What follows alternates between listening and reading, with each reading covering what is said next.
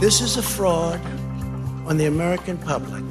This is an embarrassment to our country. Mhm. Hat er nicht gesagt. Betrug und Beschämung, hat er gesagt, Donald Trump. Und wenn er das sagt, dann wissen wir, das zumindest gab es nicht in der vergangenen Nacht bei der US-Wahl. Aber so richtig viel an Gewissheit haben wir für euch heute immer noch nicht. Nee, heute am 4.11.2020 hängen wir immer noch sehr in der Schwebe. Wir, das sind äh, Martin Spiller und Katharina Hopp. Aber was wir wissen, die US-Wahl, das ist heute natürlich unser großes Thema. News Junkies. Was du heute wissen musst. Ein Info-Radio-Podcast. Es ist jetzt Viertel vor vier und wir fangen an, diesen Podcast aufzuzeichnen. Und Stand jetzt ist klar, Nichts ist klar. Ja, es ist extrem knapp. Letzter Stand, Biden 224 Stimmen und Trump 213. Das ist immer noch alles offen, wobei es für die Demokraten schon eine Riesenenttäuschung ist. Die hatten ja mit einem klareren Ergebnis gerechnet. Man muss abwarten, es werden vor allem noch Briefwahlstimmen ausgezählt derzeit. Eins ist aber zum Zeitpunkt dieser Aufnahme schon sehr klar, nämlich Donald Trump zieht seinen Plan durch. Wenn er die Nummer verliert, dann nur, weil die Demokraten betrogen haben. Ja, als hätte man es geahnt, trat Trump dann so kurz nach acht unserer Zeit vor seine jubelnden Anhänger auf seiner Wahlparty im Weißen Haus und sprach von Betrug, man versuche ihm die Wahl zu stehlen. We were getting ready to win this election. Frankly, we did win this election. We did win this election. So our goal now is to ensure the integrity for the good of this nation. This is a very big moment. This is a major fraud in our nation. So we'll be going to the U.S. Supreme Court. We want all voting to stop. Und vor deutschen äh, Fernsehern und Radios alle so. Ugh. Genau. Trump habe gewonnen will aber jetzt äh, wegen des Betruges vor den Supreme Court, um die Auszählung der Stimmen zu stoppen. Einordnung bei CNN übrigens gleich anschließend live sehr deutlich. Hören wir dazu den Moderator. All right, President Trump, as we anticipated, falsely and prematurely declaring victory, saying that he won. Uh, he did not win. He has not won. The president falsely depicting the counting as vo of votes as a fraud and an embarrassment. That is not what is going on. What is going on is the normal democratic process. Almost everything President Trump said in his declaration of victory was not true. Das ist so geil, ja. Ich stelle mir einen renommierten deutschen Nachrichtenmoderator vor, der da sitzt und sagt, ja, wie wir schon erwartet haben, alles, was Bundeskanzlerin Angela Merkel gerade gesagt hat, war Lüge. Er klingt auch so ein bisschen wie einer dieser Warnhinweise bei Twitter, ne? Mhm. Achtung, Fake, das war falsch. Selbst äh, interessanterweise selbst Trumps Haussender, der klang da heute so gar nicht mehr nach Trumps Haussender, nämlich Fox News. Kommentator Chris Wallace, der sagte, das ist eine brandgefährliche Situation und der Präsident hat gerade ein Streichholz reingeworfen, weil ja schon im Vorfeld sogar schon gewaltsame Auseinandersetzungen befürchtet worden waren bei Fox News war heute sowieso die Hölle los. Als erster Fernsehsender überhaupt, ja, hat ausgerechnet Fox News Biden den Bundesstaat Arizona zugesprochen, was ein ziemlich dickes Ding ist, weil das ist eigentlich ein roter Staat, also Republikanerland. Ja. Und es ist überliefert, dass das Trump-Team getobt hat und Trump selbst auch. Und daraufhin ist er dann übrigens auf die Bühne. Also das war ziemlich straight danach. Hm. Und äh, bei Fox haben sie sich dann im Laufe des Vormittags unserer Zeit genötigt gefühlt, den Verantwortlichen für die Zählerei ins On zu holen vor die Kamera.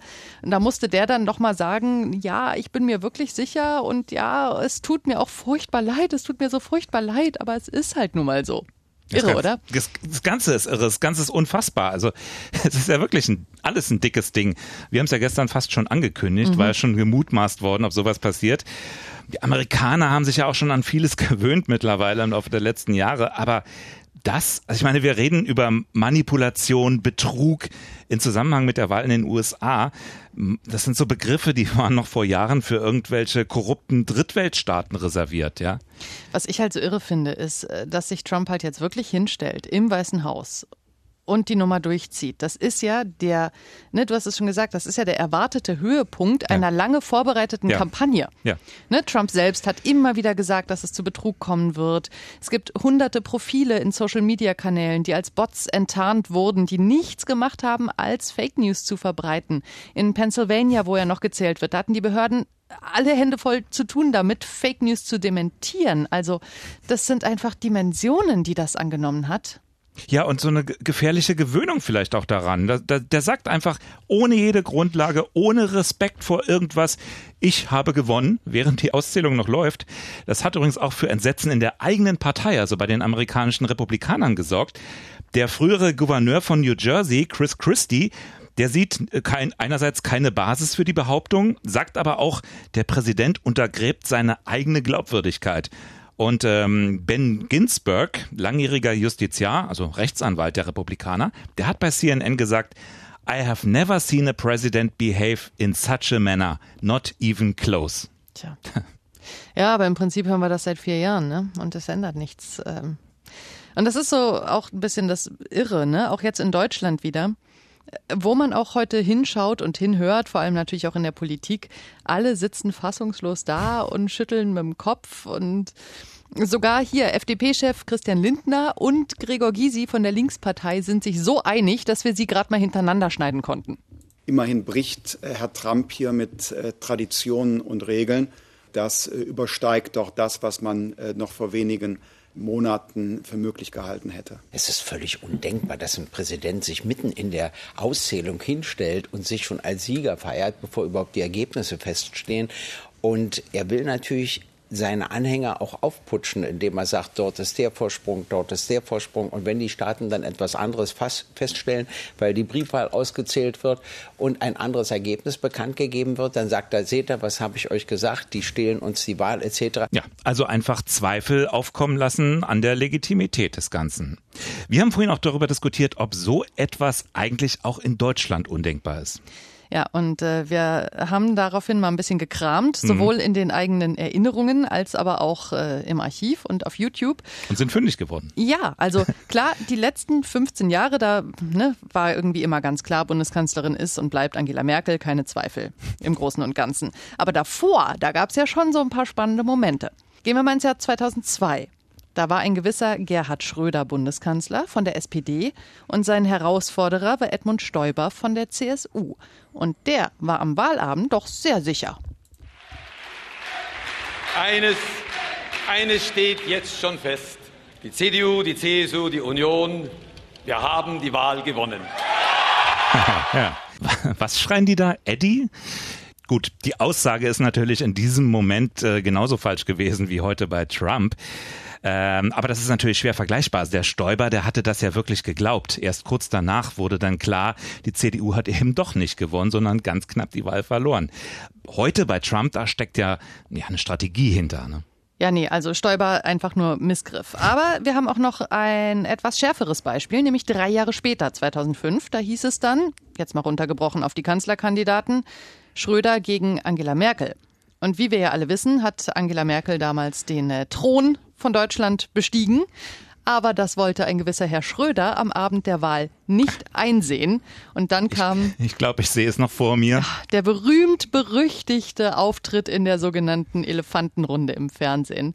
Es war der Knaller. Die beiden Moderatoren, jetzt mal alle, die sich nicht ad hoc erinnern, die beiden Moderatoren haben erst mit Merkel gesprochen und haben sich dann an ihn gewendet, an Schröder, an den Bundeskanzler. Und ja, ich würde sagen, jetzt lehnen wir uns mal alle zurück, machen uns ein Bier auf und genießen.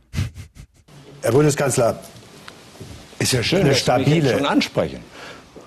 Sind Sie, nicht mehr, sind Sie jetzt schon zurückgetreten? Nein, oder nein, überhaupt nicht, Herr Brenn. Ach so, nein, Überhaupt nein, ich meine, das wäre ja, äh, weil, weil Sie, Sie Ja, das ja, verwundert, ja nur. wenn Sie das verwundert. Also ich sage nochmal, Ja. Bundeskanzler, das sind Sie ja noch bis zur Neuwahl. Das bleibe ich eines- auch, Herr Bis zur. Neuwahl eines Neuen. Auch wenn Sie dagegen arbeiten. Und wenn Sie das da wieder, ob wir dagegen arbeiten? Ja. Sie haben von Medienmacht und Medienkampagne geredet. zu Recht, Ich, ich ich weise finde. darauf hin, Zu Recht, dass der finde. ARD und, das, und dem ZDF dies nicht vorzuwerfen ist. Nicht alles, was ihnen passt. Der eine ist sieht es so, der Medienkampagne. andere sieht es so, Herr Nicht Brenner. alles, was Ihnen passt, ist Medienkampagne. schon eine- eine meine, meine, meine Sache Frage, reden, ne? meine, Ja, Sternstunde des deutschen Fernsehens. Ganz großes Kino. Hatte ich so wirklich auch nicht mehr in Erinnerung. Aber trotzdem, das, da ist dieser Effekt vielleicht schon vergleichbarer. Also er, Gerd, der eigentliche Verlierer der Wahl, der poltert durch das Studio, der pöbelt da grinsend rum, zieht eigentlich alle Aufmerksamkeit auf sich und der Rest der Runde, inklusive Wahlsiegerin Merkel, nahezu sprachlos. Ich habe das noch so in Erinnerung jedenfalls. Keiner wusste so recht, woher nimmt der Schröder all das jetzt, was der da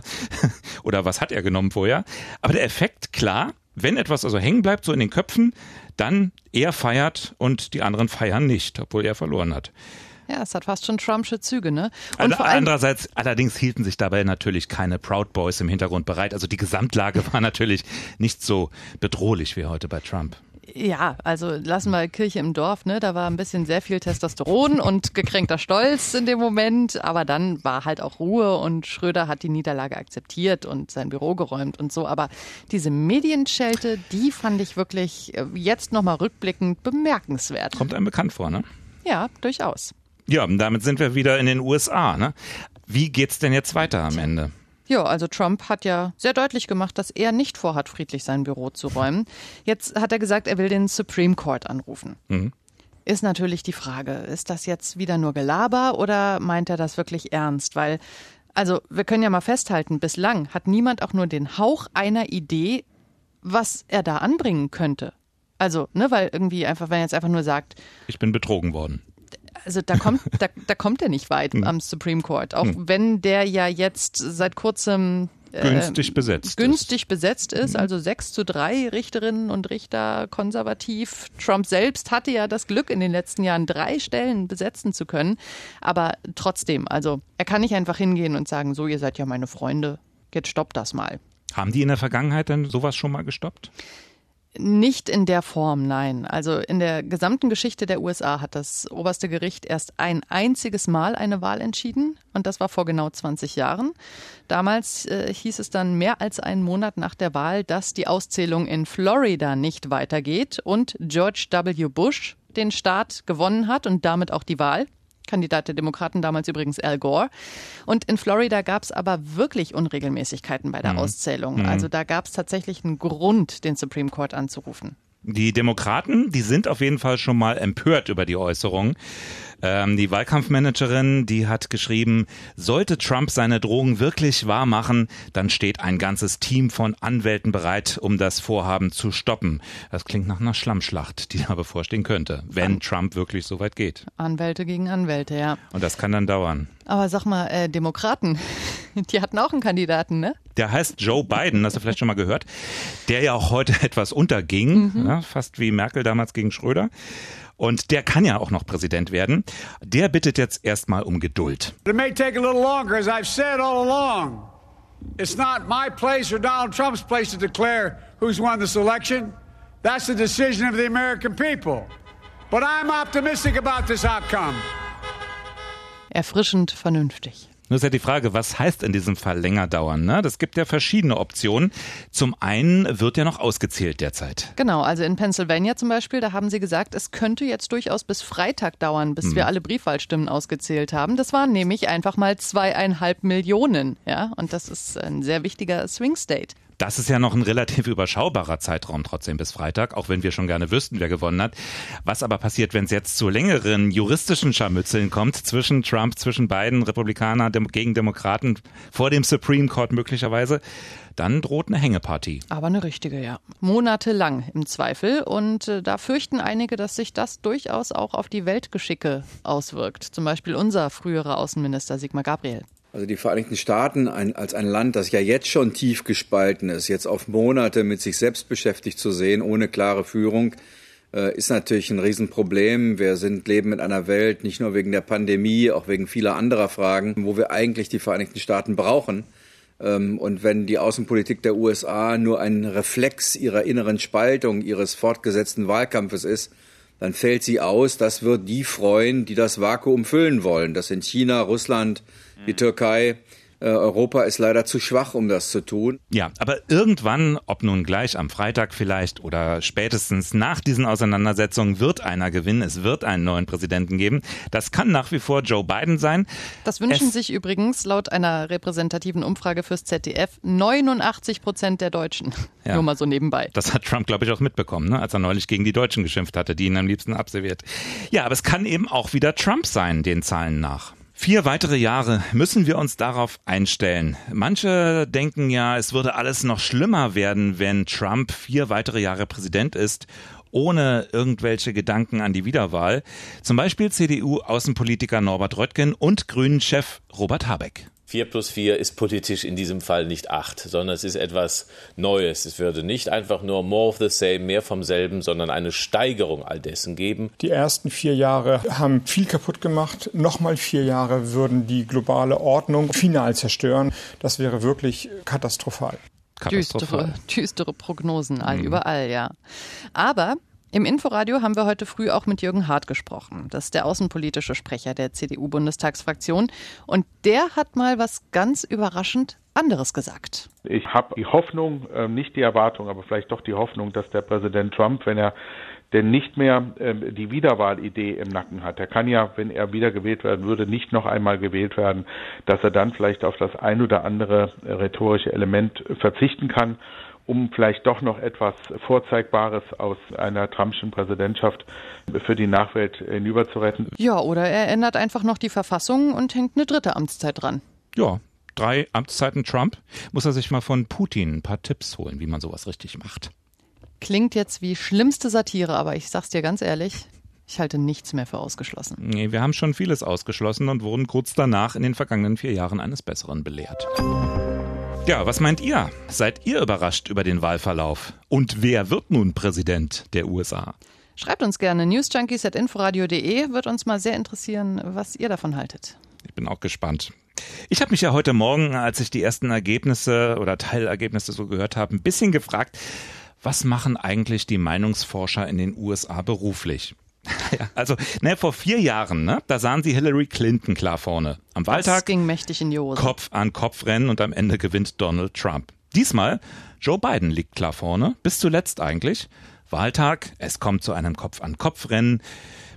Die wollten doch dazulernen. Also warum schon wieder so daneben? Also ich habe das tatsächlich ein bisschen anders erlebt oder Mhm. empfunden. Also zum einen hatte ich definitiv den Eindruck, dass die Einordnungen dieses Mal deutlich vorsichtiger sind als vor vier Jahren. Mhm. Und dann muss man halt auch sagen, also es sind einfach immer noch längst nicht alle Stimmen ausgezählt. Ne? Es sind ja wahnsinnig viele Briefwahlstimmen dieses Jahr. Und wer weiß, wenn die denn bis zum Ende ausgezählt werden, Hm. dann haben wir vielleicht ein sehr klares Ergebnis Biden. Naja, knapp wird's ja irgendwie auf jeden Fall trotzdem, ne? Aber es, vielleicht ist der Job auch einfach schwieriger geworden. Ich meine, vielleicht sagen die Leute auch nicht so offen und direkt, ich wähle Donald Trump. Ach, ich glaube ehrlicherweise, da sind die Hemmungen inzwischen gefallen. Also zumindest äh, in den Nachwahlbefragungen, die gibt's ja auch immer. Da gab es offensichtlich wenig Hemmschwellen. Die hat sich nämlich Jörg Schönborn mal angeguckt. Das ist ja bei den Wahlen in Deutschland immer hier, ne, der Chef der Zahlen im ersten. Und der sagt, er hat sowas wirklich noch nicht gesehen. Das ist, als hätten zwei unterschiedliche Staaten gewählt oder Menschen in unterschiedlichen Universen, ja. 80 Prozent der Trump-Anhänger sagen, die Wirtschaft läuft super. 80 Prozent der beiden Wähler sagen, der Wirtschaft geht's schlecht. Und das ist jetzt nur ein Beispiel von ganz vielen, ja, wo du echt immer Mehrheiten hast, die das komplette Gegenteil voneinander sagen. Wahnsinnspolarisierung, ne? Ja. Zum Glück wählen diese Leute ja nicht den Präsidenten. Oh, sehr gut, ja. Mhm. Ja, äh, nee, das ist ja ein sehr indirektes Verfahren. Es gibt ja diese Wahlmänner, ne? Und Frauen. Und Frauen natürlich, weil den Wählern, denen wurde ja schon von den Gründervätern mit weiser Vorsicht unterstellt, dass sie unreif sind. Und deswegen eben diese Wahlmänner und Frauen als Zwischengremium. Der Begriff taucht ja am Wahltag immer auf, wenn es um die Zahl der Stimmen geht und dann meist nie wieder. Also falls ihr noch nie Bilder gesehen habt von der großen Zeremonie der Zusammenkunft der Wahlmänner, die gibt es auch nicht. Kein weißer Rauch. Nee. In Wirklichkeit treffen sich die Leute nämlich dann, und zwar immer am Montag nach dem zweiten Mittwoch im Dezember, könnt ihr euch einfach merken. Montag nach dem zweiten Mittwoch im Dezember. Ganz einfach. In ihrer jeweiligen Bundeshauptstadt, also nicht alle in Washington, geben da ihre Stimme für den Präsidentschaftskandidaten ab. Und ausgezählt allerdings werden die Stimmen erst am 6. Januar. Jedes Jahr, also alle vier Jahre, wenn gewählt wird. So, und was wir uns ja jetzt gefragt haben, diese Wahlmänner und Frauen.